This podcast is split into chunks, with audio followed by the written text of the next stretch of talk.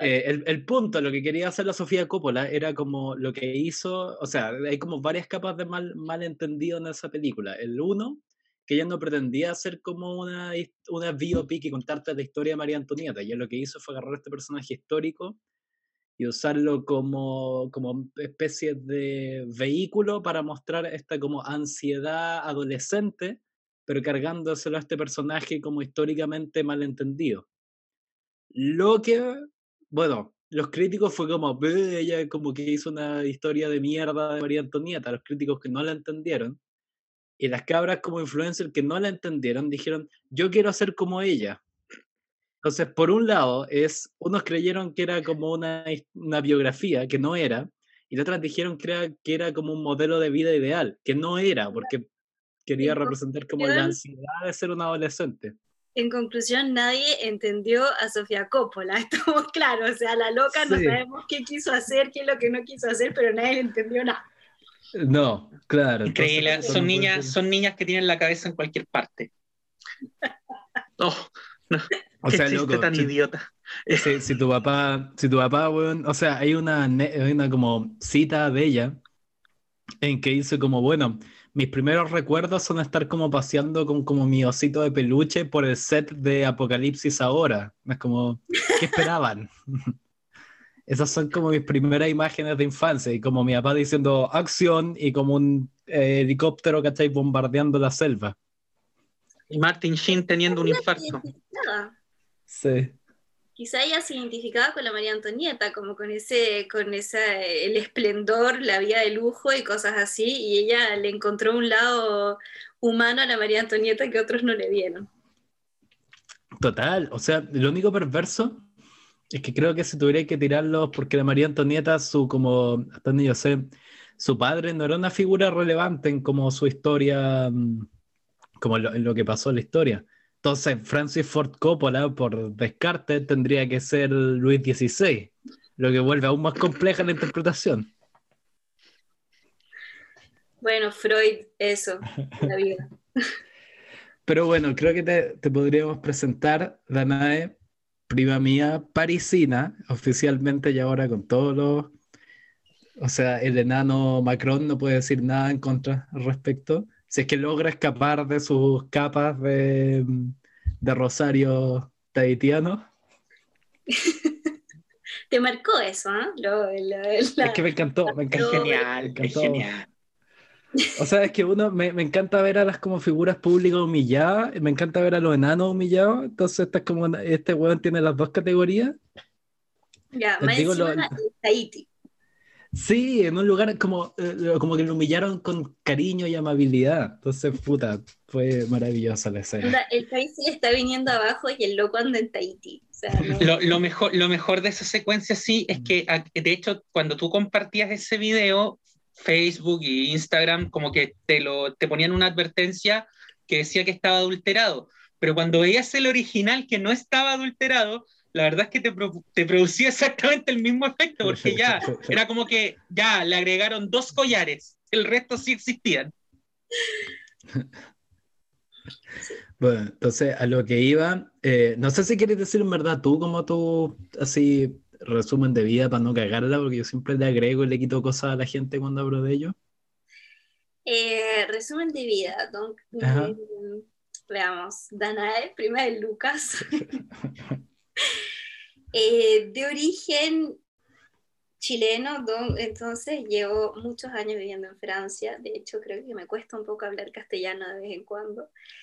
Eh, soy historiadora, en realidad lo que no quiere decir que sé de todo, por lo tanto no sé necesariamente ni de realeza ni específicamente de la María Antonieta, no pretendo tampoco saberlo, así que espero poder aportarles algo. Y eh, a pesar de que nos estamos riendo de él, trabajo dentro del Estado francés. Eh, por lo tanto, el, ¿cómo le decís tú? El enano Macron es mi jefe. Sí. Monsieur le Président, vamos a decir a partir de ahora. Exactamente.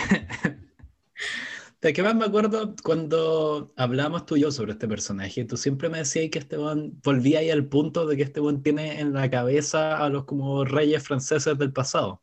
Sí, claramente. Él tiene un súper complejo ni siquiera real, quiero decir casi imperial más bien. O sea, él obviamente construyó su propio personaje en torno a Napoleón. Yo estaba leyendo Guerra y Paz eh, durante la, la, elección presidencial pasada, cuando se eligió a Macron.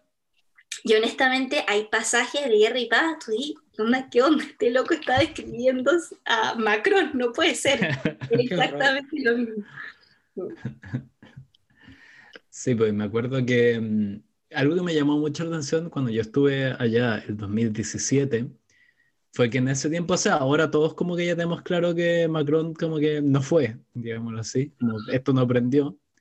Pero tú ya la tenías mala en ese tiempo, cuando todavía era como el héroe, cuando estaba como el mismo nivel con el otro penca de, de Canadá, como estos héroes neoliberales. sí, que, que, cada vez que les preguntaban como, ¿qué piensa hacer con la economía? Él decía, soy feminista. Este, bueno, eso no fue lo que le preguntamos, qué bueno saberlo, pero ¿puede responder la pregunta? Sí, estos locos muy liberales que, que, creen que porque son relativamente buen y que se visten bien y de vez en cuando se ponen una camisa que no es blanca, puede que van a cambiar el mundo, pero... Ah. Ahora, hay que decir, en, en, no sé si en defensa, creo que no en defensa, que igual Macron la tuvo facilita, o sea, claro, como decís tú, Luga, él podía salir muy fácil como, mi oponente aquí quiere matar musulmanes, yo no, y claro, y subía un punto en la encuesta. Eh, oye, pero, eh, bueno, Danae, tú estás allá en algún punto de Francia, no sé, ¿estás en París? En París, sí. En París, tiene que estar haciendo mucho calor, me imagino.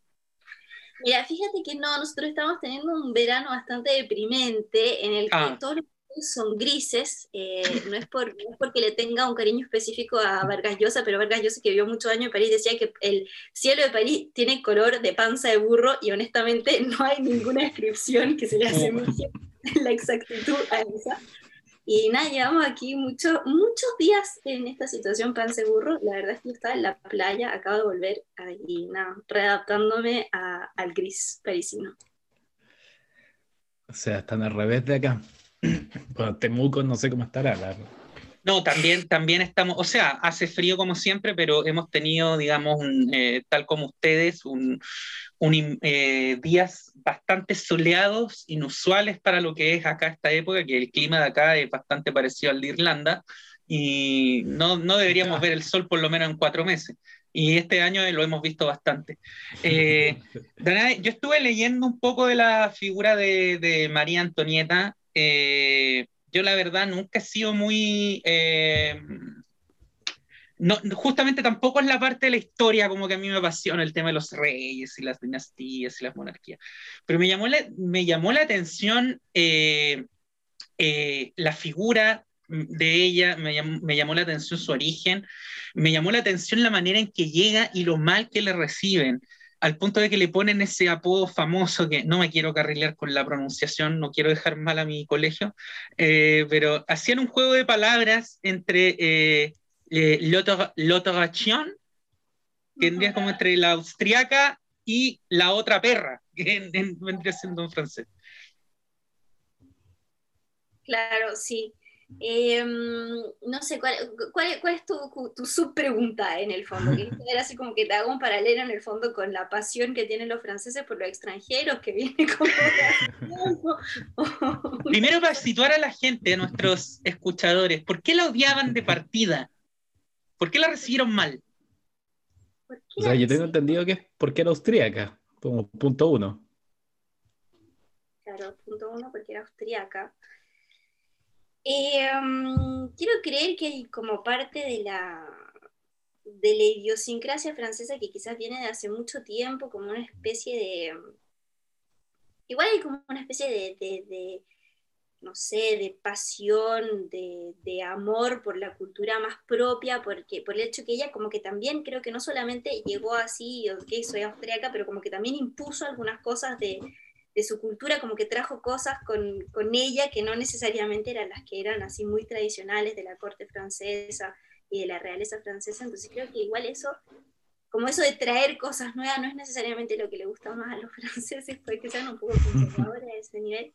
Eh, quizá hay cosas que también, o sea, por lo menos en parte de la, eh, en una parte de la sociedad francesa que sigue siendo bastante conservadora, como muy tradicional, muy de, de sus costumbres así súper antiguas y cosas que se siguen haciendo desde el tiempo de la realeza y que se hacen todavía hoy. Sí, pues yo lo que, o sea, me sabía eso de que, claro, lo de que en un libro que leí hace un par de meses que era como toda la historia de Francia resumida en un libraco como del porte como un diccionario. Y ahí mencionaban que sí, que como que le decían la austríaca y un poco leyendo fue que también me hizo sentir un poco como de suerte de piedad por ella, a pesar de que nadie niega que era, parece un personaje muy como eh, superfluo y como que le encantaba, como que parece ahí hasta unas cartas de su mamá que decía, oye, como cabrita, ponte las pilas, eres como cero de izquierda. Pero que ahí decía, bueno, son, eso uno nunca sabe que están siempre un poco editadas por el paso del tiempo, pero que cuando la estaban llevando así a la, cuando ya estaba eh, condenada a la, a la guillotina, le dijeron, no me acuerdo cómo, cómo, era la frase, pero dijo algo así como, como que me hacen, como creen que estoy sufriendo, hasta es el fin de mi sufrimiento. Y lo único que he hecho toda mi vida es como mi vida ha sido una, mi vida ha sido una basura y ahora como que esto se acaba, básicamente. Que igual quizás es lo que pensaban todos a los que les tocó ser reyes o reinas o cosas así. O sea, no sé si tampoco es tan, era tan glorioso y tan majestuoso como uno se lo puede imaginar. Sí, porque creo que ella además llega la casa, la mandan a casarse básicamente para firmar la paz entre mm, Francia, y, Austria. Claro, y los austrohúngaros, creo que era... el Sacro Imperio era, era la, corona que tenía el papá de ella. Eso te iba a decir. Si, es que uno de esos, eso es como, no me acuerdo quién se lo describí el otro día, eso es como, ¿cachó esa frase como que dicen no acepte sustitutos? Claro, claro, claro. Eh, tenía como el Imperio Romano y tenía todo eso como no acepte sustitutos del Imperio Romano, que era como el Imperio Bizantino, el Imperio Romano de no sé dónde chucha, y el Sacro, Imperio, Imperio Romano. Germánico. Claro. Bueno, esa la mandaron a los 14 años como ya, bueno, Boris, la, nuestra eh, firma de paz en todo esto, pásalo bien. Y parece que el, el, rey francés originalmente como que la desdeñó, dijo, esta cabrita no me cae bien, como que parece que partió mal la cosa.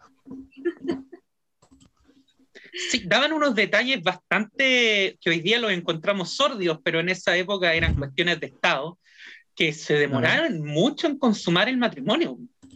Y eso le generó una preocupación evidente a la corte porque veían básicamente que los herederos no se acostaban y ponían en riesgo la sucesión. Finalmente valió que hayan igual porque tampoco hubo sucesión, pero, pero en ese ah. tiempo pensaban que sí.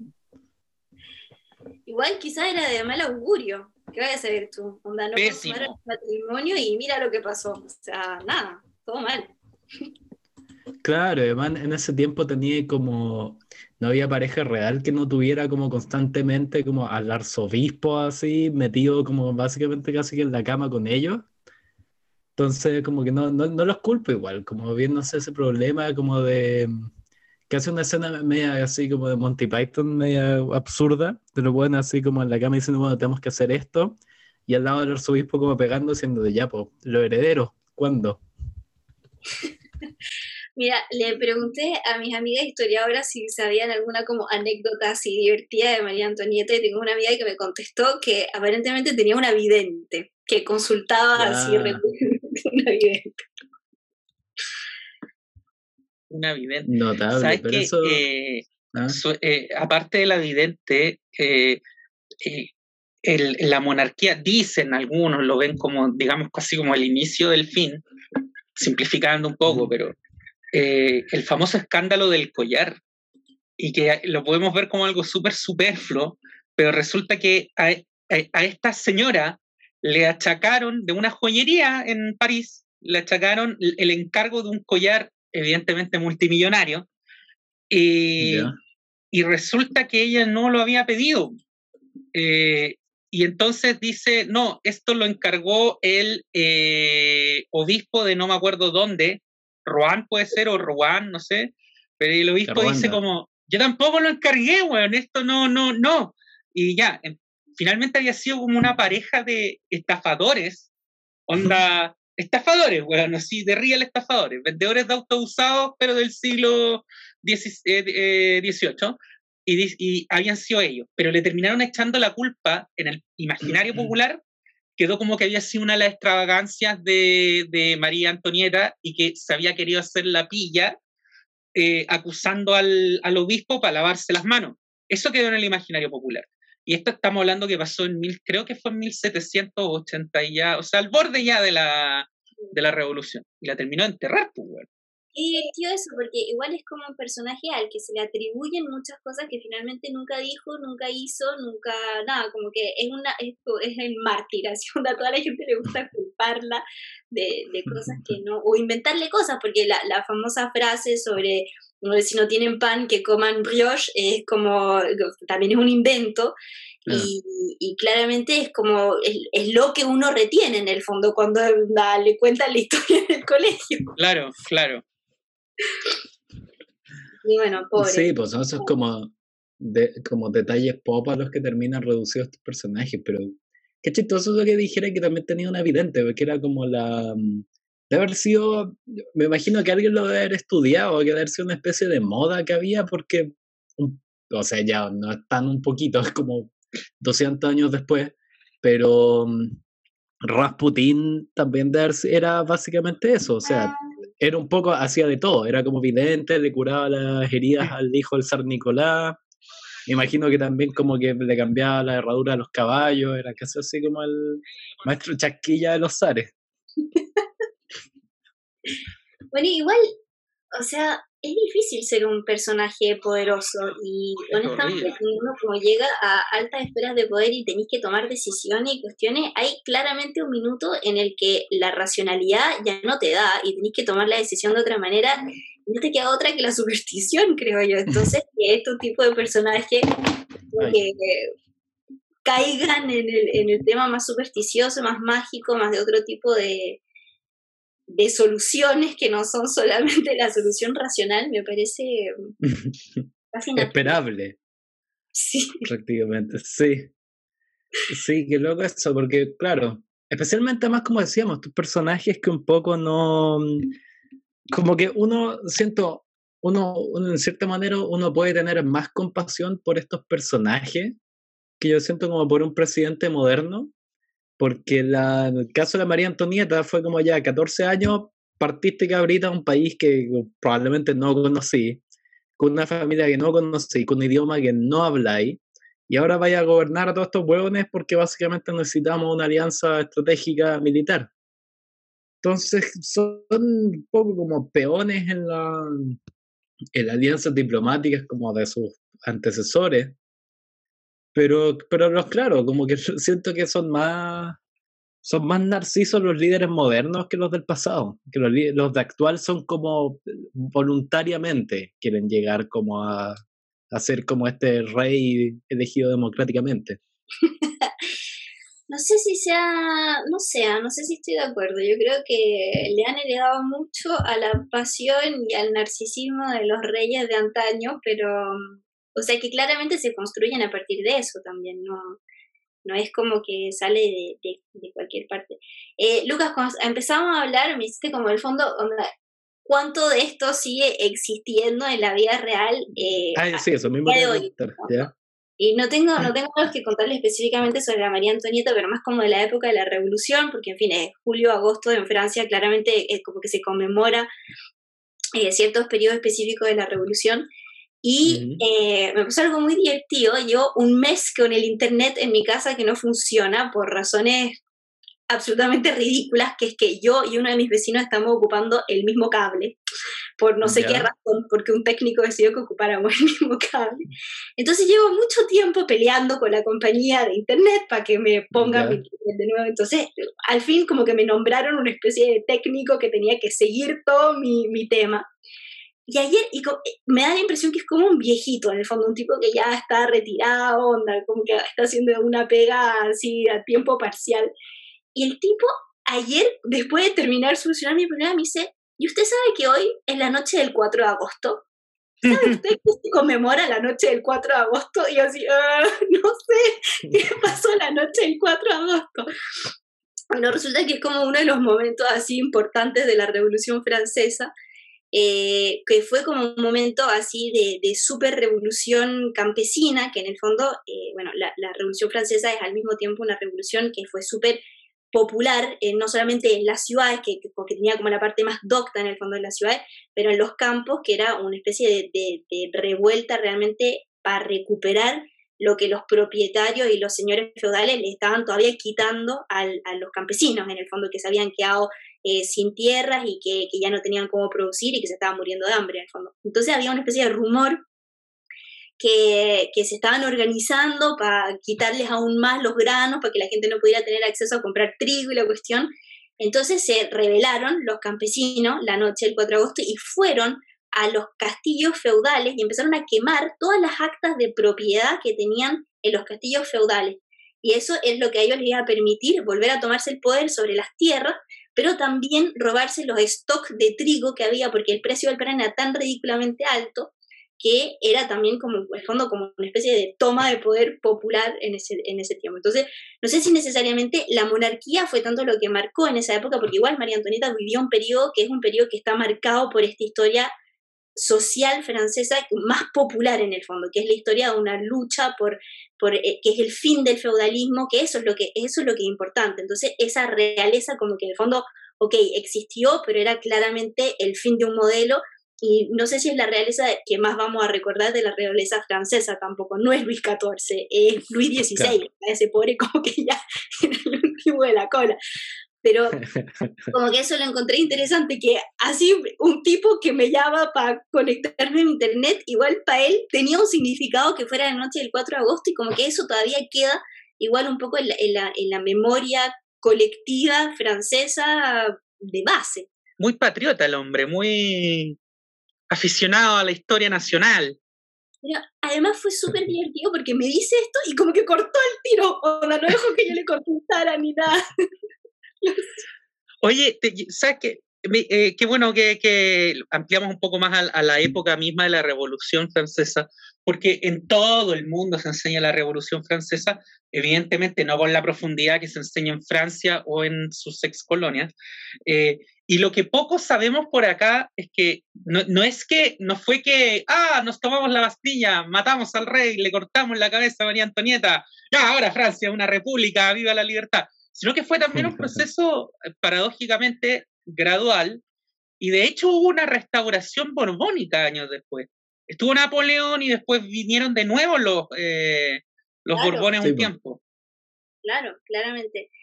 Eh, fueron y volvieron durante mucho tiempo. O sea, Francia se transforma en imperio, en, en, de vuelta en monarquía, después en república 1, 2, 3, en fin, a los franceses les gusta cambiar así de, de tipo, de, de tipo de, de, gobierno de manera frecuente, vamos a decir. Este como que es como el que más ha durado, de hecho, este tipo de gobierno, que esta es la quinta república francesa.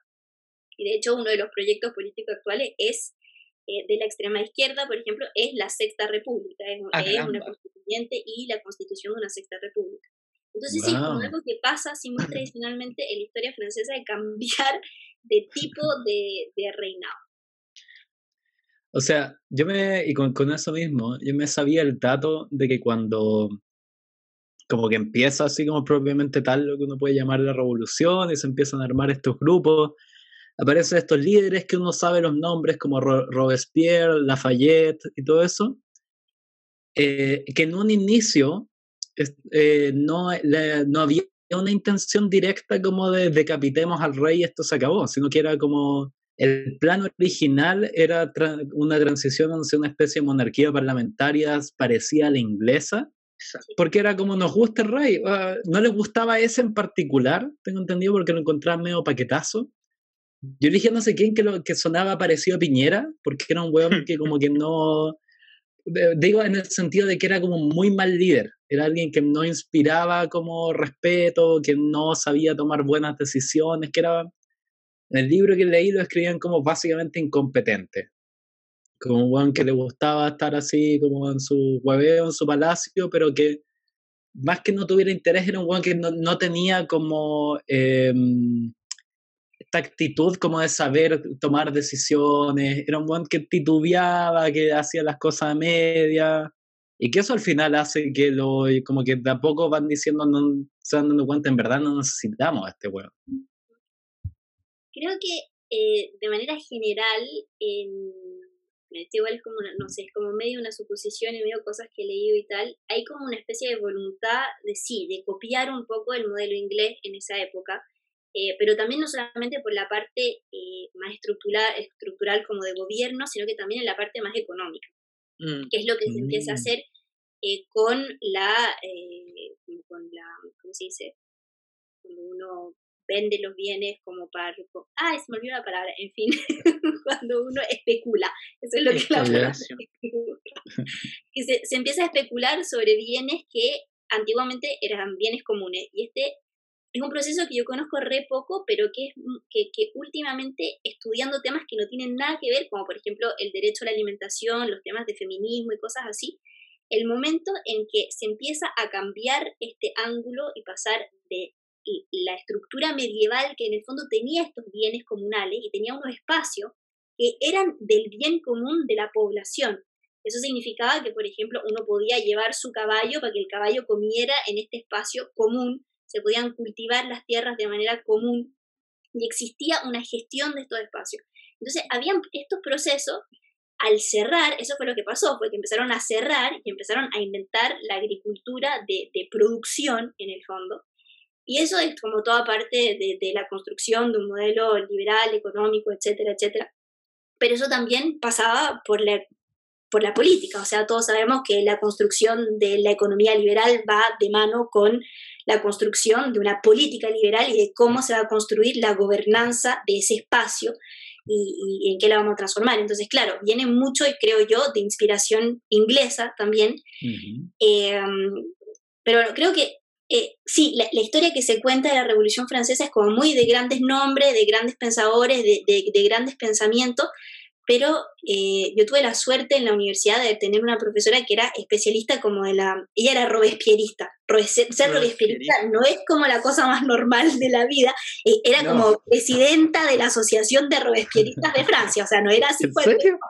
Sí, te juro. Era demasiado divertida, decía como insultos así, pero del siglo XVIII en clase, cuando se enojaba. Era demasiado genial. Ah, pero no era que sentía como simpatía por Robespierre, era, era una reivindicadora de su figura acérrima, así. La raja. Amaba, ella amaba a Robespierre. Oye, contrario, no, que te quería preguntar una cosa, Nay, que eh, yo me imagino que también en Francia, como, bueno, Francia es un país súper grande y, y, y, cuna de un montón de expresiones ideológicas de nuestro presente, yo me imagino que en Francia deben quedar eh, monarquistas también, deben quedar personas que valoran lo que fue el antiguo régimen, deben ser unos lunáticos por ahí, pero, pero deben existir. ¿No fue eh, que el otro día cuando le pegaron una cachetada a Macron, el tipo que le pegó una cachetada, a Macron era un realista, ¿no? Un, un ah, en el fondo, como claro, que es como, de la, como defensor de la realeza. Pero queda, queda realeza en este momento en Francia. En casi todos los países hay como uno. ¿Hay un pretendiente al trono? No, es que hay alguien, el típico que dice, no, yo soy el descendiente directo, entonces si volviera la monarquía me toca a mí. Mira, seguramente toda la gente se encuentra siempre unos parentescos con reyes y cosas, claramente. El otro día una colega me dijo que ella era la prima de no sé qué grado de Napoleón, porque, en fin, bueno, yo, ok, ¿qué te voy a decir? ¿De cuál Napoleón? Claro. ¿Ah, Napoleón de verdad? ¿O, el no acepten sustitutos? Porque ahí también hay un no acepten sustitutos con Napoleón. Sí. Em, creo que se ve menos a nivel de la realeza, pero más a nivel de la aristocracia. Los grandes nombres de la aristocracia, los vicontes, los contes, las cosas así, sí existen todavía herederos y, y se sabe. O sea, hay gente que tiene, así como como en Chile serían toda la gente que tiene como nombres con muchas R, o sea, con apellidos con muchas R, en Francia son todos los que se llaman de algo. Eh, esos como que son siempre medio de la realeza, tienen como nombres muy compuestos con muchos nombres y muchos apellidos, y esos siempre son como de la realeza. Mm. Oye, una cosa por, por pura curiosidad estoy, ver a Brito a reír cuando haga esta pregunta. ¿Es Solminiac? ¿Es un apellido ah, aristocrático? Eh, sí, yo creo que sí. Bueno. No, pero hermano, si están, si están acá, deben ser la rama bastarda. Hermano, si están acá, deben ser la rama bastarda. pero sí, qué divertido eso de la. que yo me acuerdo, creo que en Austria todavía hay unos como, sí, como que tú decís, pretendientes al trono, que es como, que tienen una, una especie de doble discurso bien particular, que es como, no queremos que vuelva la monarquía, pero si volviera seríamos nosotros. nosotros. Pero sí, como... como más abierto, ¿no? Tengo algún recuerdo así en Austria, como que todavía la onda, la familia real casi que vive como en el castillo y cosas así, ¿no? ¿Hay un tema así? Tiene unos palacios, sí, es que mm, Austria no sé bien, como, los, como un poco mm, tienen esa cosa de que le echan, como que todo lo que pasó en el siglo XX le echan la culpa por un lado a los alemanes y a los rusos, como que hay una cosa muy como de nosotros nunca hicimos nada malo, entonces ahí es como una especie de línea media difusa en su historia, entonces como que todo vale así como, no, nosotros podemos volver a hacer una monarquía en cualquier momento porque nos obligaron. Es un poco la como historia política de Austria en cinco segundos. Creo que también lo que se le da mucho de, de la monarquía es el concepto de corte, como, como de tener una corte, de tener gente que, que, que, está ahí para seguirte. Y eso, eso se observa, por ejemplo, en los ministros. Eh, resulta que por, bueno, yo trabajo del ministerio, trabajé durante un tiempo en el Ministerio de la Ecología cuando era eh, ministra Segoleno Guayal. Segoleno Guayal, Sí, Segoleno es todo un personaje, es todo un personaje que no tiene necesariamente buena fama, eh, que aparentemente eh, es súper es súper difícil con las mujeres específicamente dentro de sus equipos de trabajo, pero Sigolén tenía una corte, era una cosa así absolutamente ridícula, y eran casi puros hombres que la seguían, eh, era muy, muy, muy raro. Y mi, recuerdo es ese, como al haber llegado al ministerio, la primera, esta era mi primera pega, y yo llegaba al ministerio así como demasiado, todo, todo era demasiado impresionante todavía, como que uno no se acostumbraba a, que todo fuera dorado. Claro. y, rococó. Y la y como que te empezás a dar cuenta que estas dinámicas sí existen y que sí hay como esta especie de, de funcionamiento en que, claro, por ejemplo, en el ministerio hay alguien, hay un, hay un cantante que canta el himno nacional. ¿Cómo un cantante que canta el himno nacional? hay un caballero que es el cantante oficial del ministerio, entonces cuando hay que cantar la marsellesa, el caballero viene y él canta el himno nacional. Ah, pero te, te, ahorras un montón en protocolo teniendo ese hombre, listo. Hay que poner el himno, no como acá que ponemos esas mierdas envasadas de, que, himno versión marcha militar. Ahí tienes al caballero. Pero es que espérate, que tengo, tengo demasiada, demasiada duda en torno a esto. Ese hombre está como a disposición 24-7, está como, yo me imagino sentado en una silla, como mirando el, el piso, de repente dicen ya, empieza como, deja yo le digo el comienzo de All You Need Is Love de los Beatles, y se para, hace su rol y de ahí como que se da de vuelta a su oficina. Como, ¿Cómo es el día a día de ese personaje? No sabría decirte el día a día del cantante del ministerio. Pero eh, creo que igual es como súper simbólico de, de, esta especie de, de, todavía creer que existe una especie de poder así absoluto casi que te otorga el derecho de tener a alguien que te canta el himno nacional. Y no solamente estamos hablando de himnos nacionales, también estamos hablando de eh, cocineros, por ejemplo. O sea, los ministros tienen cocinero y, el staff del ministro come con la comida que le prepara a los cocineros. Eso es muy francés, Juan. Eso es muy francés, de que los ministros tengan cocinero. Sí, sí. ¿Qué te digo algo?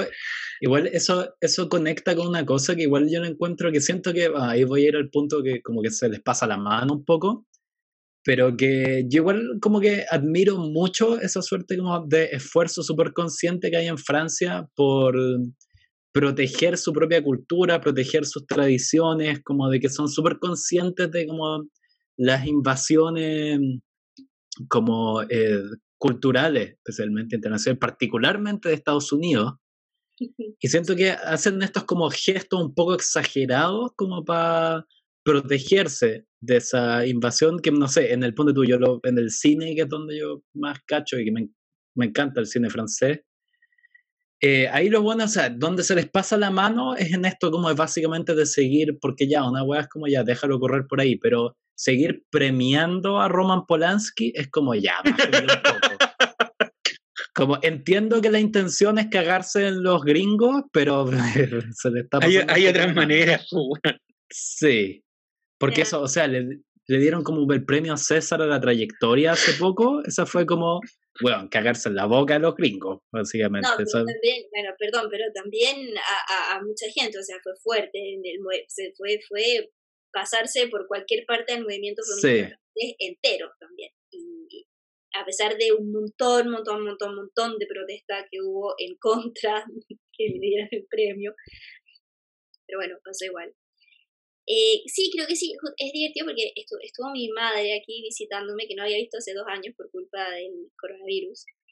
Y como que me dijo algo que, que me pareció súper divertido de mi graduación de la universidad. Que era una cosa como muy light, como que la gente estaba así, todos, cada uno traía cosas para comer. Me dice, fue muy simpático porque no tenía nada episíutico.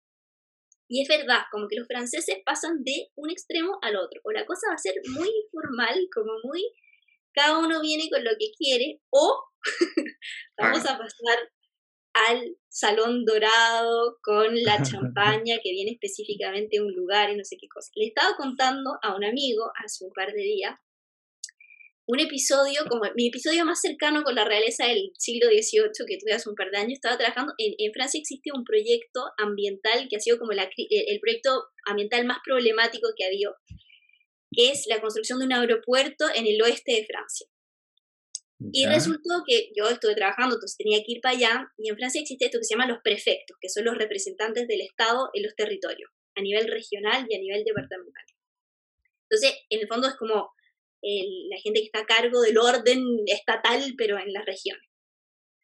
Y resultó que yo estaba invitada a cenar a la casa del prefecto esto implicaba toda una... La, casa del prefecto es la prefectura. Esta es una mansión del siglo XVIII, probablemente, con columnas, con, con cosas doradas. O sea, tenéis que llegar adentro de ese lugar sabiendo lo que estáis haciendo, porque si no, igual es como un poco ridículo.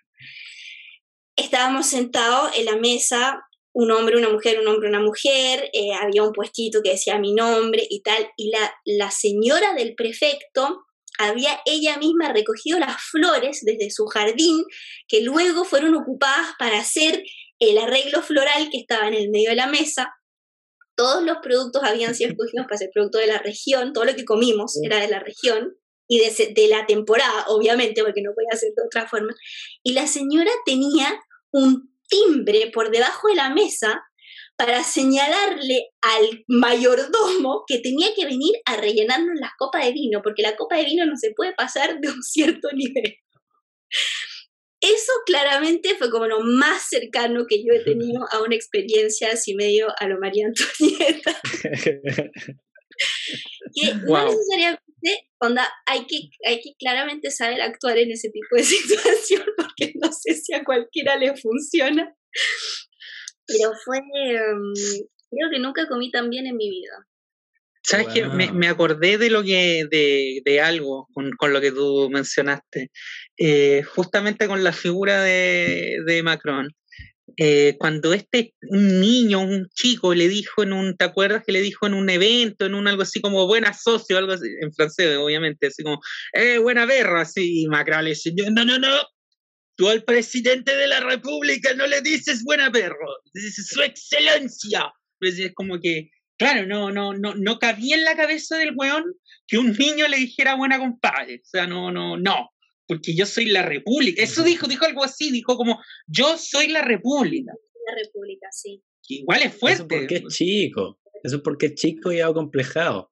Puesto que el otro, ¿cuál era el, anterior? Que era todo lo contrario, que era como tener un perrito de San. Era como tener un San Bernardo de presidente, sí. Pero no creáis, ¿eh? eso es algo que ha pasado mucho, eso es súper característico de Macron, eso de decir yo soy la república, porque em, yo viví el periodo de cambio entre Hollande y Macron en la administración. Y Macron, una de las cosas que él está haciendo voluntariamente es la destrucción del servicio público francés. Esa es parte de ah, su caramba. Para destruir el proyecto político, lo que él tiene, o sea, para destruir el servicio público, lo que tiene que hacer es deshacerse de la gente competente que hay en el servicio público. Por lo tanto, las cabezas. Así de corta. Sí, sí, sí. Entonces, lo que hizo este tipo es eh, nombrar a gente en la cabeza de instituciones que no son necesariamente competentes sobre los temas que tienen que gestionar. Por lo tanto, uno desde abajo se encuentra en la posición de tener que decirle a su superior que no sabe lo que está haciendo. Es un idiota. Una situación altamente problemática, especialmente cuando eres como yo y que no tenéis pelo de la lengua y que le queréis decir al tipo es estúpido, no te queda otra más que decirle que es estúpido. Entonces, no funciona muy bien. Pero una de las cosas que me pasó a mí, como que de los momentos más fuertes para mí con esta transición fue cuando mi ex jefa fue a un programa de radio en la mañana y ella dijo, yo soy la institución. Y ahí yo me, yo me desarmé porque claramente esa institución no era ella, éramos todos los locos que trabajamos día y noche para que la cuestión funcionara. Pero ella se fue al, al, programa de radio, onda matinal, 8 de la mañana, diciendo, yo soy la institución. ¡Wow! Son muy centralistas, son muy centralistas los franceses, son como muy... Es todo lo contrario a España, por ejemplo, que tiene, a pesar de que tienen monarquía, son como muy descentralizados, como que los catalanes vean sus cosas, los vascos vean sus... No, en Francia es como todo, no, acá no, París lo tiene que ver. Y yo soy París y, siempre hay un presidente medio megalómano, salvo por Hollande, pero siempre, porque Sarkozy también tenía un complejo de... Esa parte tenía el complejo de ser feo, pues bueno, entonces, aparte de chico era feo, entonces peor. Pero Oye, pero qué, qué, eh, qué fuerte. Y tú dices, quiere destruir el, el, el, servicio público. Y, sí, todos sabemos que a pesar de que él nació como socialista, siempre fue más tirado para el área socioliberal. Pero lo quiere reemplazar, ¿por qué? Porque tú dices destruir el servicio público, pero ahí queda algo. Bueno, porque bueno, en el fondo es como una visión, no es necesariamente esto, o sea, sí, es destruir el servicio público en la visión de izquierda que puede tener uno de qué es lo que es el servicio público, quiere decir con funcionarios, con gente que, que en fin, que, que hace funcionar el servicio público.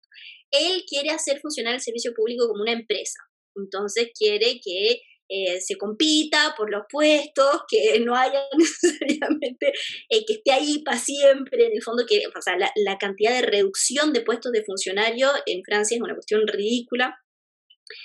Eh, y no necesariamente eso significa que hay menos atribuciones ni menos misiones, o sea, hay muchas más eh, eso, de hecho, es como lo que me pasó a mí en el fondo. Yo estaba trabajando en una institución en que habían muchas más misiones, nuestras misiones se habían multiplicado por tres porque había una reforma y la cuestión, pero nosotros éramos los, los mismos cinco que antes, solo que teníamos que hacer la pega cada uno de tres personas.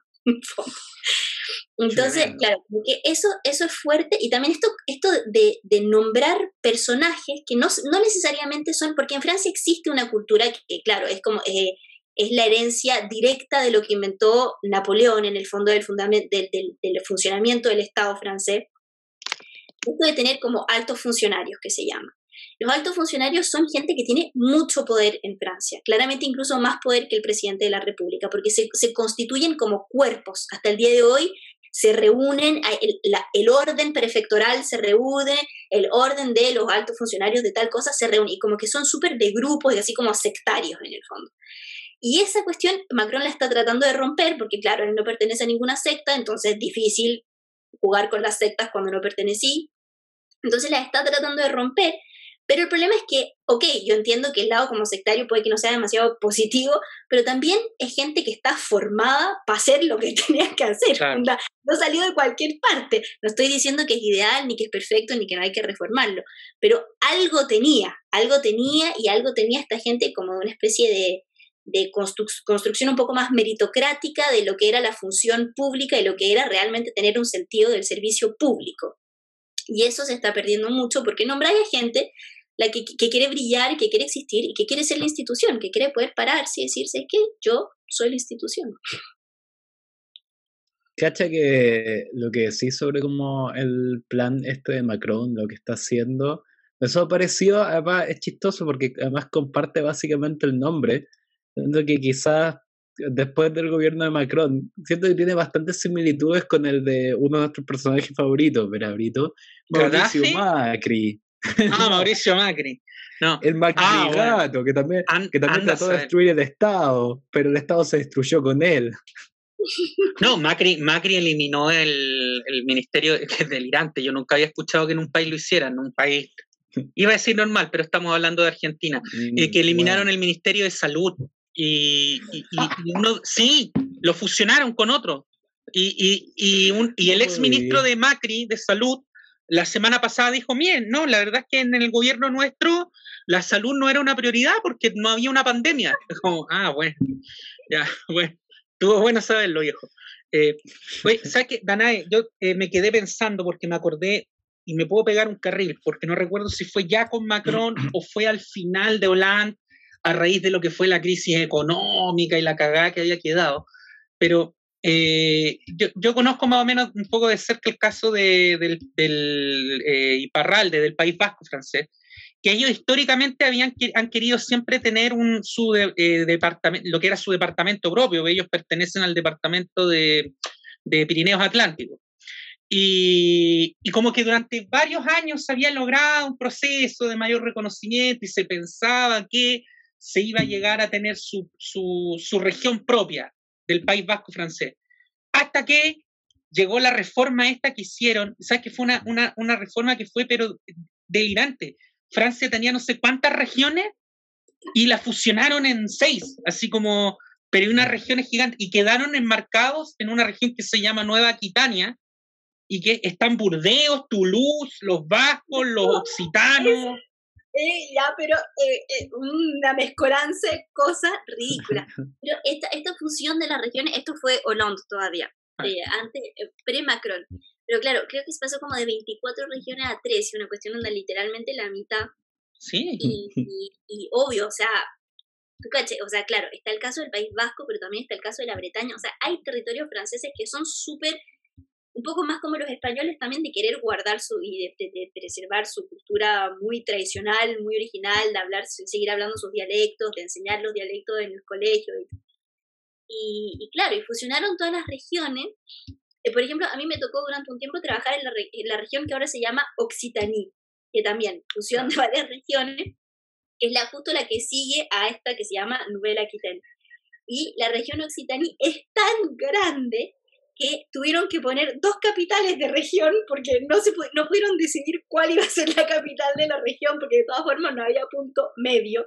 Entonces, o vaya a Toulouse o vaya a Montpellier, entonces hay un hotel de región en Montpellier y el otro en Toulouse. Pero además cuando hacen reuniones con la gente, como toda la gente trabaja en lugares diferentes, hay que encontrar puntos de onda, términos intermedios para poder juntarse y organizar reuniones con ambos, porque de todas formas ambos van a tener una hora y media de, de tener que manejar hasta llegar al punto medio. Entonces, es una cuestión ridícula. Qué horror. Pero bueno, y todo eso... ¿Qué es, Sorry? No, no, que más encima, esto, eh, o sea, la, complejidad de la administración así, de la división territorial francesa igual es bastante ridícula porque, claro, fusionaron regiones, pero al mismo tiempo se permite eh, crear otros tipos de divisiones políticas dentro de las regiones. Entonces existen los departamentos, existen las comunas, que son 36.000, y la, las comunas pueden entre sí fusionarse y crear, crear comunidades, o sea, aglomeraciones de comunas para tener otros tipos de poderes. Entonces ya si queréis tratar de entender quién hace qué, como que igual no... a mí no me gustaría, tú, tú bueno, tú, tú, tú no eres eh, periodista ni nada, lo que pasa es que me imagino lo que tiene que ser, por suerte, no, no lo digo como así como, ay, no, es que tú no eres periodista. No, gracias a Dios. Tomaste buenas decisiones en la vida, sí. Eh, no, lo digo por el pobre imbécil que tenga que ver temas de, de, protocolo o de mandar invitaciones, como, ya, ¿quién es el prefecto? ¿A quién le manda? ¿Pero quién va sentado al lado? Porque hay hueones que, no, es que si me ponen al lado de este, yo no, no, no, porque yo soy el director, yo tengo que ir acá, yo tengo que ir allá, yo tengo que ir acá. Acá no habría cómo hacerlo, ¿quién manda a quién? Ay, no te imagináis lo que es. yo, a mí me tocó mucho hacer eso, que teníamos que mandar correos oficiales de, de avisar ciertas, de ciertas decisiones, que claro, ese, había que informar al prefecto regional, pero luego al prefecto departamental, luego al presidente del departamento, al presidente de la región, al alcalde de la comuna, todo eso y eh, debo decir que, que, eran, eran las secretarias las que se encargaban de eso en el lugar donde yo trabajaba. Y las, locas son unas genias. O sea, no hay nadie que sepa más de organización territorial en este país que, que las secretarias. Las, secretarias manejan la administración. Ellas, eh, realmente el poder está en las manos de ellas. ¿Cuál fue la, la frase de tu jefa? ¿Yo soy el ministerio? Yo soy la institución. Ya, eso, yo creo que eso, eso le podrían como mandar a hacer unas poleras a las secretarias, que digan como, yo soy la, yo soy la institución, aunque no sé por qué tengo la idea de que como que una polera con una frase, no es solo como que te mirarían feo, yo creo que como que te mueren, agarran todos un baguette en París y como que te mueren, lo ocupan como para molerte a palo, ¿no? Es como la, un ataque contra como la decencia y la, y la moda francesa. Puede ser, nada, la moda francesa ha cambiado mucho desde la última vez que tú viniste, quiero decir. ¿En serio? Bueno, las máscaras ahora están, las mascarillas faciales están in, he escuchado. Súper de moda. Eh, no, pero han cambiado muchas cosas, en verdad. Y creo que la pandemia como que igual cambió mucho el sentido de la moda. Eh, como para terminar con el tema de las secretarias, porque creo que es importante, las secretarias tienen mucho poder y como para hacer un paralelo, para volver a María Antonieta, porque sé que divagué un poco, eh, de, eso se trata este programa, tranquila, no, no hay pensar, pensar también como en lo que eran las cortes de las reinas y, las favoritas del rey, las mujeres que rodeaban en el fondo la corte, y, en el fondo que son ellas las que hacían vivir la cuestión. Otra vez, como que si es que hubieran nombrado, a las que habría que poner la polera, yo soy el palacio, eso claramente la, todas las, las locas que rodeaban a la María Antonieta y tal. Sí, todos sus personajes. Sí, o sea, ¿Qué imagen tienen, tienen los franceses de esa época o de, de, personajes como María Antonieta, por ejemplo?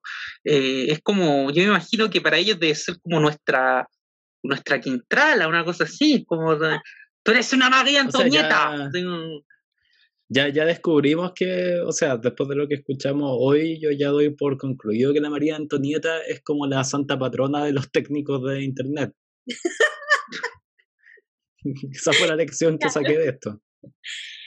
Escucha, mira, de la María Antonieta en verdad no sabría darte una visión realmente de la, de la realeza, no sé qué piensan mucho los franceses de la realeza, puede ser también por el medio en el que yo me muevo, porque a pesar de estar en un medio muy, como que yo vivo de mis incoherencias, entonces soy muy radical de izquierda y al mismo tiempo trabajo con Macron, entonces vivo aquí en el medio de, de, de mis problemas esquizofrénicos, pero em, sí existe mucho como eso de, de, retomar el, pasado y de recordar ciertos periodos específicos de la historia y tener, entonces hay mucha gente que mantiene, no necesariamente con la realeza, una especie de relación, pero con, con, con otros tipos de cosas, como por ejemplo eh, lo que fue la Comuna de París del año 1871, que es como súper importante también para la gente izquierda y este año se conmemoraba los 150 años. Entonces, eh, 150, no, ¿cuántos? No sé, en fin, se conmemoraba la Comuna de París. Y la cuestión es que pero era como una, era una fecha importante y claro, eso como que volvió a salir mucho el tema y eh, la gente, donde yo tengo amigos que hicieron las marchas para ir a los, al, muro en el cementerio en donde se conmemora a los muertos de la Comuna de París. En fin, como que existe eso de, de buscar estos momentos históricos y esto, y, y, y, no, y como reconectarse un poco en el fondo con su historia. Entonces quizás en algunos círculos claramente puede que haya gente que también como que trate de reencontrarse con estos otros tipos de personajes más más de la realeza, pero no sé también si es tanto la realeza, porque los franceses son súper orgullosos de haber terminado con la monarquía, de haberla derrotado y de haber pasado a la democracia, y son súper orgullosos de su democracia también.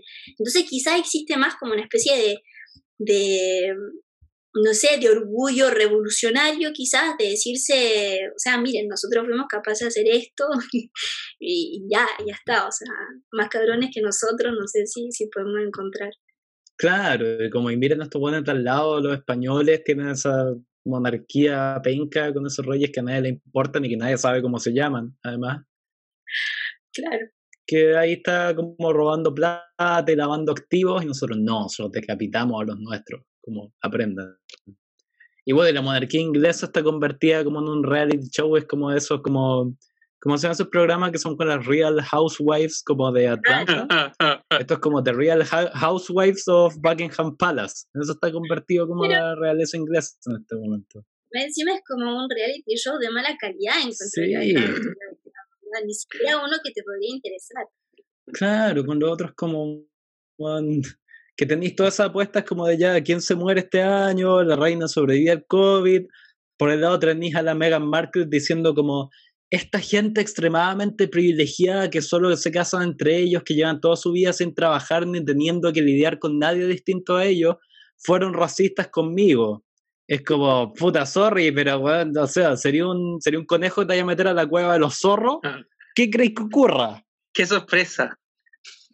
Bueno, sí. vamos a hacer un paralelo entre la Meghan Markle y, María Antonieta. Mira. Con la frase cuando la mataron. O sea, puta, le estáis deseando un, un destino bastante a, a Megan, pero bueno, he visto ese meme que sale como la reina la reina Isabel mirándola feo. ¿Qué cosa? Igual a mí me encanta esta gente que como que nada se mete a la cuestión, o sea, no me vaya a decir que la loca no planificó casarse con el príncipe, o sea, no, que, uno no llega a conocer un príncipe así porque atravesó la calle y estaba el príncipe. y estaba Harry. No fuiste a la misma panadería. Claro. Se encontró en la fila de Starbucks, claro. Obvio, o sea, obvio, normal, cosas que pasan.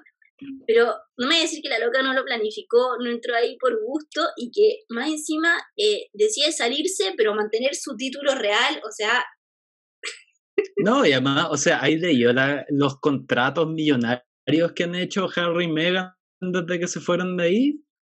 Se han forrado como cinco veces más de lo que estaban ganando. Básicamente ellos dijeron, oye, esta weá de andar como persiguiendo a esta señora es un mal negocio, como, oye, si nos vamos, le hacemos unos documentales, como, ahora están como narrando así como documentales de vida salvaje para Netflix, en esas están, se están formando. El dolor tiene un precio. Claro. Y estas entrevistas galleteadas, como que tienen que hablar. Por, los dos lados terrible trucho. Pero sí, puede que me gusta eso de verla como la María Antonieta moderna. Pero obvio, imagínate toda su, toda su entrevista con la Oprah Winfrey, la cuestión. con Oprah. Ya, pobre yo, no sé qué cosa, y sufrí, me maltrataron y tal. ¿Sabes? Como el mismo cuento que me estáis contando de la María Antonieta. Y Oprah como preguntándole así como Harry, hijo mío, tú que eres el único que vale la pena entre medio de todos esos blancos racistas, ¿qué opinas de tu abuela? Ah, qué horrible, güey. Claro, o sea, y, proyectemos esta imagen de Oprah Winfrey haciéndole una entrevista a la María Antonieta con el Luis XVI. Están en la cárcel, imagínenselo ahí ya. ¿Cómo sería eso? ¿De verdad le dijiste a tu propio pueblo que no? No, ya me pueden tratar de racista por eso. No, o sea, weón, es una aristócrata austríaca. Como que uno, nadie sabe qué monos pintan los austríacos. son como aristócratas europeos, son como que no están protegidos por las leyes como lo políticamente correcto, hasta donde yo sé. No, no, yo decía por la imitación del tono de, del tono de voz de, de Oprah. Pero tú cachas que en inglés ah. está muy feo que un blanco intente hablar como negro. Es como muy mal visto. No podías hacer esa buena. oye, nosotros somos latinos. Técnicamente para los gringos somos personas de. Pero da lo mismo, los latinos tampoco. Tampoco podéis imitar a un niga. bueno, no podéis decir niga. Bueno, ya cagué como tren un. Ya. Ya, Benalina, oye, eh, eh, Danae, yo te quería preguntar eh, también, eh, como para ir, eh, no, no, sé si terminando, pero porque me, me, en definitiva porque me da curiosidad. pero eh, yo imagino que después de todo lo que ha pasado en este año y medio ahora en Macron, eh, inundaciones, coronavirus, la gente en Francia debe estar eh, contenta. Sí, obvio, la felicidad se siente en la calle, la gente anda abrazándose. Eh, oye, y lo que, lo que me interesa saber, ¿lograron cómo convertir las, las mascarillas también como en un artículo de moda a los Sansa parisina? Obvio. Obvio. Pero nada, pero eso no solamente, no solamente en Francia. No, pero para terminar una nota más seria, sí, onda.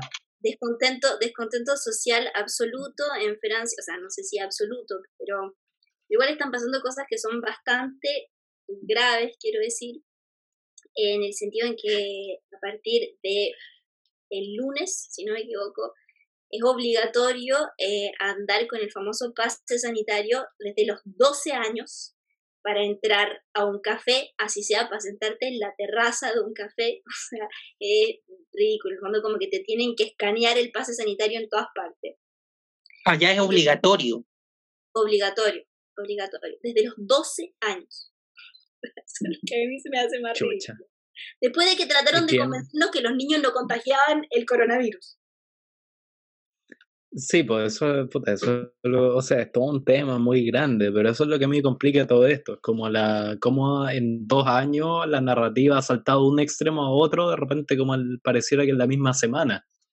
Se dice una cosa, o sea, ahora mi abuela me comentaba como que de la tercera vacuna, yo era como, tercera es como, pero por un lado me están diciendo, esta es la mejor vacuna que nos has puesto en la historia. Claro. Pero igual hay que ponerse tres, porque es la mejor, pero no es tan buena. Es como, ah. Sí, ¿A quién creerle? Por el otro lado, todos los medios están desprestigiados y pareciera que ya no hay una sola narrativa a la que seguir sobre la realidad, sino que un montón como de narrativas que compiten entre ellas por quién vende más publicidad. Entonces, como, chucha, man.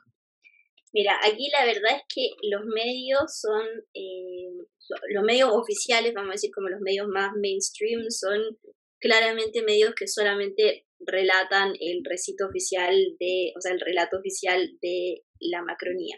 Vamos eso claramente, los ministros son los que hablan, los ministros son los que dicen, solamente esa es la información que se comunica la mm, realidad es que para tratar de informarse de otra manera hay que hacer un esfuerzo. Eh, uno, no, no, tiene la información así fácil tampoco.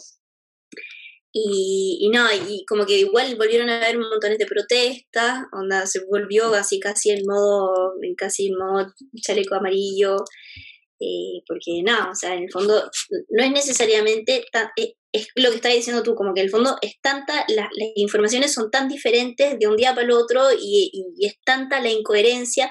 O sea, por ejemplo, habían dicho que la vacunación no iba a ser obligatoria para nadie.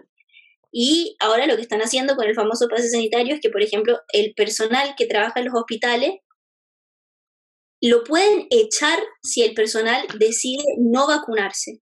¿Qué dijo el Constitucional? Porque hoy día el Constitucional veía el tema ese, el de, si era constitucional exigir eso o no. Dijeron que sí. Claro, dijeron que, dijeron que, espera, para no decirte algo que no es lo que era, eh, creo que no los pueden echar, pero les pueden como suspender los contratos. Ya. En el fondo es como... Ya, todos esos como resquicios que te dicen, no es obligatorio, pero si usted lo usa no puede como interactuar con otros seres humanos. Pero verá usted qué decisión toma. Claro, y recordar que los policías no están obligados a vacunarse, mientras que todas las otras profesiones de ese tipo, como por ejemplo los bomberos, la gente que trabaja en los hospitales, los profesores, qué sé yo, están todos obligados a vacunarse. Entonces, claro, que nadie, venga a decir, que nadie venga a decir que nos están comprando los policías tampoco. Oye, ¿sabes qué? Eh, no, perdón, es que antes, que se me, se, me pierda en la inmensidad de mi cabeza, el, eh, pues, tú hablabas, eh, mencionaste los chalecos amarillos. Y claro, antes de la pandemia y de nuestro propio estallido, veíamos desde acá, a través de los medios, estos los chalecos amarillos. Y, y muchos, incluso acá en Chile, los trataron de imitar y salían con su chaleco reflectante. Pero al final parece que los chalecos amarillos eran, eran medio, ah, medio, medio, ah, Front Nacional, eran como que tiraban muy por un lado, ¿no? Eh, no necesariamente, en verdad era un movimiento que era súper heterogéneo y eso era como la característica del movimiento, que era súper difícil de estudiar y de tratar de entenderlo para poder actuar sobre él, porque no se entendía realmente de dónde venía toda esta gente y qué es lo que eran. No, se podían definir políticamente con tanta facilidad como decir, ah, es una tropa de gente de extrema derecha que vamos a tratar de tal manera. Eso no se podía hacer. Entonces, por eso les costó tanto entrar en el movimiento y tratar de, de deshacerlo. Y, en el fondo, claro, es, sí, claramente la Francia de los extremos, la que vota o extrema derecha o extrema izquierda, es sabido que en Francia hay gente que pasa de la extrema derecha a la extrema izquierda, pero es, la, es en el fondo la Francia que se siente abandonada, que, que, que, es víctima de una violencia estructural que existe en Francia por el simple hecho de ser el país que es y de la manera en que está construido. Eh, para mí fue un periodo, claramente para mí cambió muchas cosas el periodo de los chalecos amarillos. Eh, para mí era, por ejemplo, fascinante meterme en los grupos Facebook de organización de las protestas. Eso era como ya onda, lo más entretenido que podía. Yo me podía pasar horas leyendo. Era un submundo eso. ¿Qué? No, no te No, que era, era, un submundo eso, me imagino. ¿Qué, qué, qué, ¿Con qué te pillabas? ¿Qué pedían? Con de todo de todo, con el, los tipos, con, el, tipo de reivindicación que se iba a reclamar, con, el tipo de acción, con el lugar en que se iba a estar, como con las estrategias de, de pelear con la policía, un poco de todo, como que en el fondo eh, al final muchas veces se transformaban como una especie de, guerrilla urbana también, en el fondo, porque la, por la situación a la que a la que llegaron.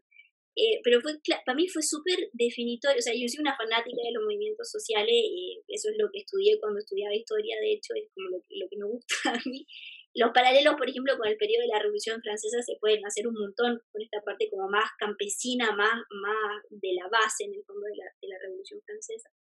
Pero creo que lo más importante me fue que a la gente le chocaba el hecho que los chalecos amarillos hubieran destruido monumentos y que claro, que lo que se estaba destruyendo, esto, esto fue lo que más chocó a los franceses, fue el hecho que se destruyeran monumentos, que se destruyeran las fachadas de tiendas, de cafés, de cosas así.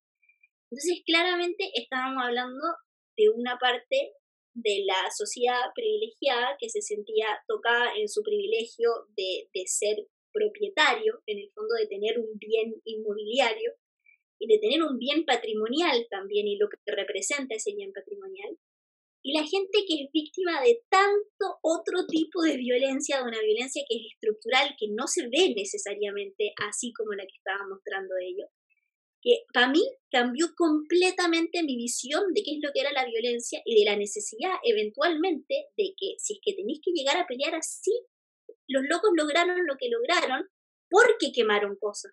Entonces, pucha, lamentablemente, si es que te voy a pasar todo el tiempo que queráis tratando de pelear, yo hacía el paralelo con los temas como más climáticos, en los que yo milito un poco más. Claro, o sea, nosotros no quemamos nada, pero no hemos logrado nada en muchos años. Estos otros queman cosas y, lo logran. no, pero es que quemar, quemar también genera emisiones, no, no conviene. Ah. no, pero oye, pero es un paralelo interesante con, con, lo que ocurrió en Chile también. Sí, pues sí, eso, eso mismo te iba a decir, como que sin mandarme las partes, yo siento que mm, como que tratar de caracterizar estos movimientos como izquierda o derecha, siento que ya está quedando casi bastante obsoleto. Y la distinción que tenéis que hacer es un poco como elite y anti-elite, que es como la misma, mm, misma lectura que podéis hacer en Chile, misma lectura que podéis hacer del trampismo también, que se trató de caracterizar como de que eran todos estos como que los votantes de Trump eran como, no sé, no sé cuántos eh, decenas de millones de, como de blancos racistas, pero un comediante que me, que me gusta decía, bueno, ¿y dónde estaban esos blancos racistas cuando dos veces salió presidente un negro? Es como...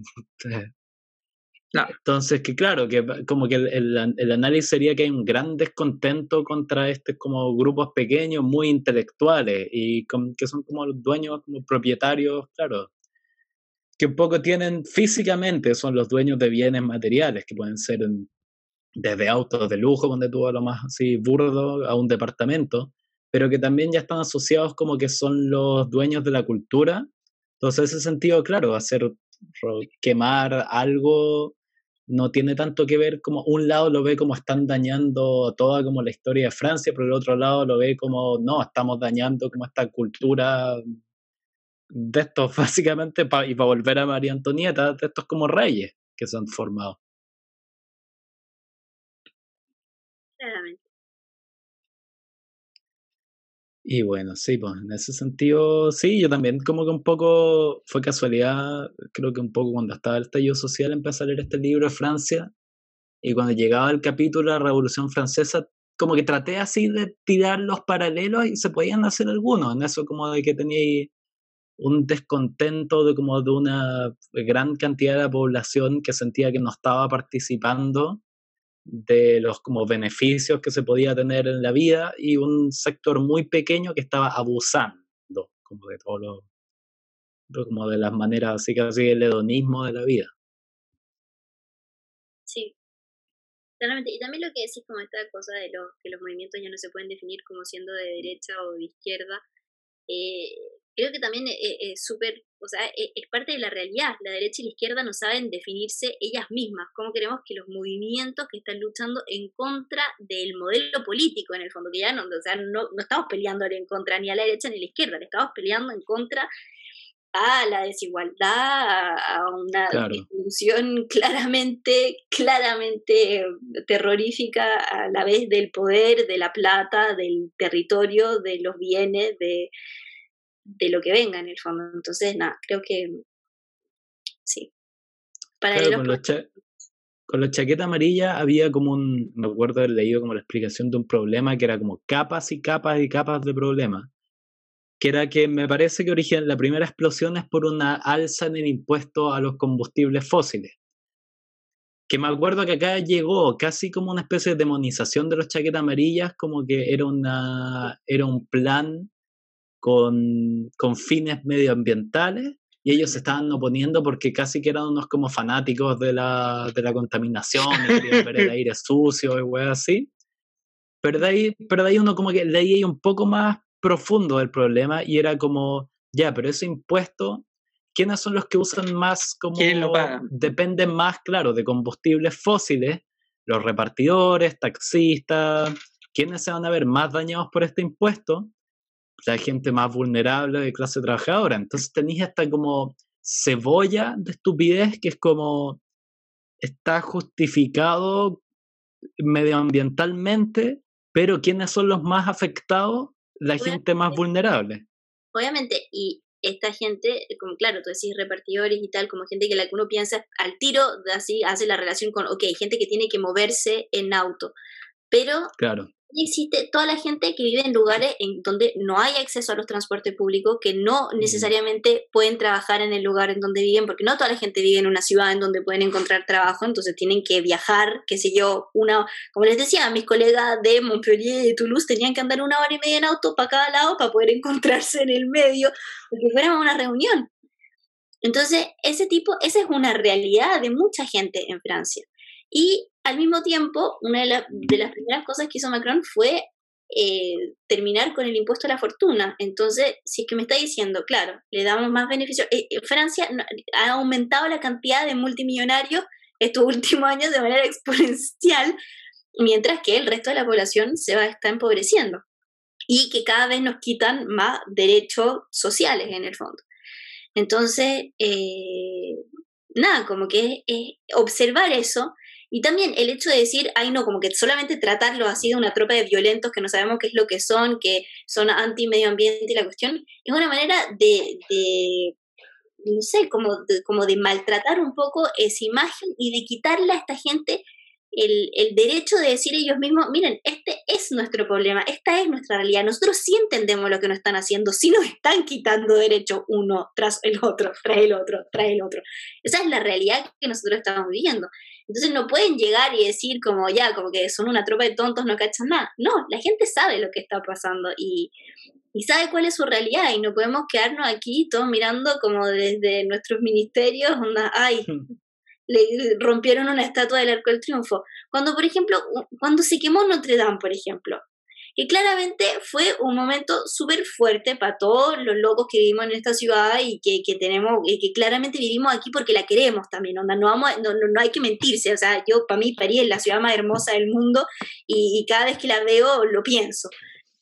Pero ese día, claro, se quemó y fue súper chocante y yo estaba onda con amigos y soy como, wow, ¿qué onda? ¿Qué es lo que está pasando?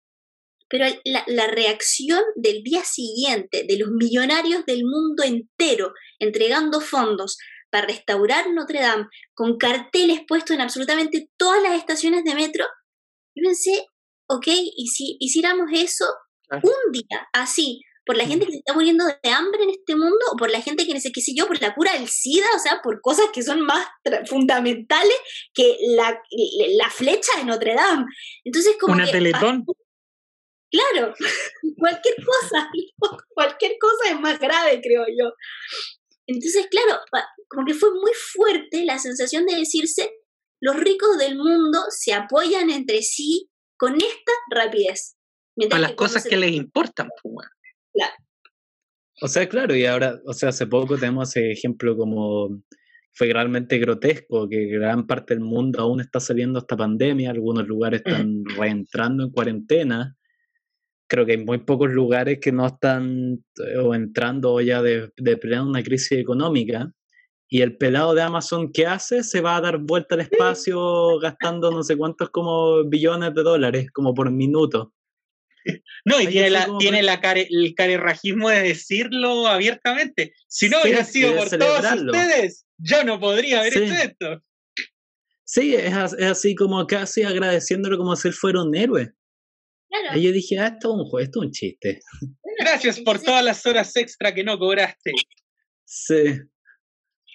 No, y como que igual eso permite volver al tema de la monarquía francesa y de esta, de esta, de esta sensación de ser intocable, que en el fondo se termina con la María Antonieta, eh, claro, que es la última que matan también, y, y, y, se termina con ella y demuestra que, que no, que no, no son intocables, que, que sí se pueden tocar, que, que, que sí se pueden matar, si es que la gente tiene ganas Yo voy a terminar aquí haciendo anda ya, vamos a la revolución y tal, o sea, O sea, mira, el otro día lo, lo hablaba mismo con un amigo que economista, y yo le decía, como, yo siento hay muchos paralelos y mucho como que podría haber como un levantamiento así grande, pero decía, pero el problema es que en esa época, si teníais los números, palos podían vencer como a estas como eh, esas que les tenía que como que poner la pólvora y la weá.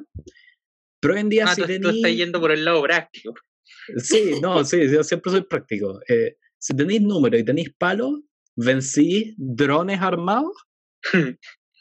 Este es mi problema, básicamente. ¿Me cacháis? si eres un buen bateador en béisbol, yo creo que puede ser los drones, ¿cómo se llaman los que, los que le encantaban a Obama? Que fuera huevo, el weón tenía fascinación con eso, los drones Raptor. cada vez que podía hablaba de los drones Raptor. Vencí, ¿le podéis tirar piedras al drone Raptor? Esa es mi pregunta, si es básicamente práctica. Mira, fíjate que acá la policía empezó a ocupar drones para vigilar las protestas y... Ah, como la Evelyn Matei. Claro, los mejores aliados de, lo, de la gente que estaba en las protestas eran las gaviotas y las gaviotas matan a los drones. Entonces tenemos que ponernos a criar gaviotas. A entrenar o sea, vamos a tener que... Eso te decía, a esta altura vamos a tener que como que revivir pterodáctilos para bajar a, los drones militares, eso sí, pero bueno. Oye, ahora, mira, me quedé pensando en algo que dijo eh, eh Danae, que igual es eh, de esta teletón de los súper ricos, y que, y que tiene un punto, ¿ah? y es que eh, y lo hablamos, ¿te acuerdas cuando hicimos la historia de las vacunas, Lucas? Lo hablábamos que decíamos, ¿por qué tenemos tanta confianza que esta vacuna sí es segura a pesar de que se logró en tan poco tiempo? Porque tuviste a todos los laboratorios de todo el mundo, con toda la plata de la humanidad, con los millonarios, los estados, los gobiernos, Fondo COVAX, ONU, todo, todo trabajando en pos de una sola cosa. Entonces, claro, ¿Por qué no tenemos una, una, vacuna contra el SIDA, que es una enfermedad terrible y que ya tiene 40 años? Es porque eh, el SIDA no te tiene encerrado al 80-90% de la fuerza productiva de los países y no te hace perder plata y solamente, no solamente, pero la mayoría de los que se mueren graves están en África. Entonces te da lo mismo y ahí tienen la, la vacuna durmiendo y durmiendo y durmiendo y probablemente no va a llegar nunca. Sí, bueno, pura reflexión. Bueno, eso era como para... Bueno, con esto terminamos con un pensamiento alegre. No, iba a decir, sí, para encontrar como casi la especie del humor absurdo en la oscuridad.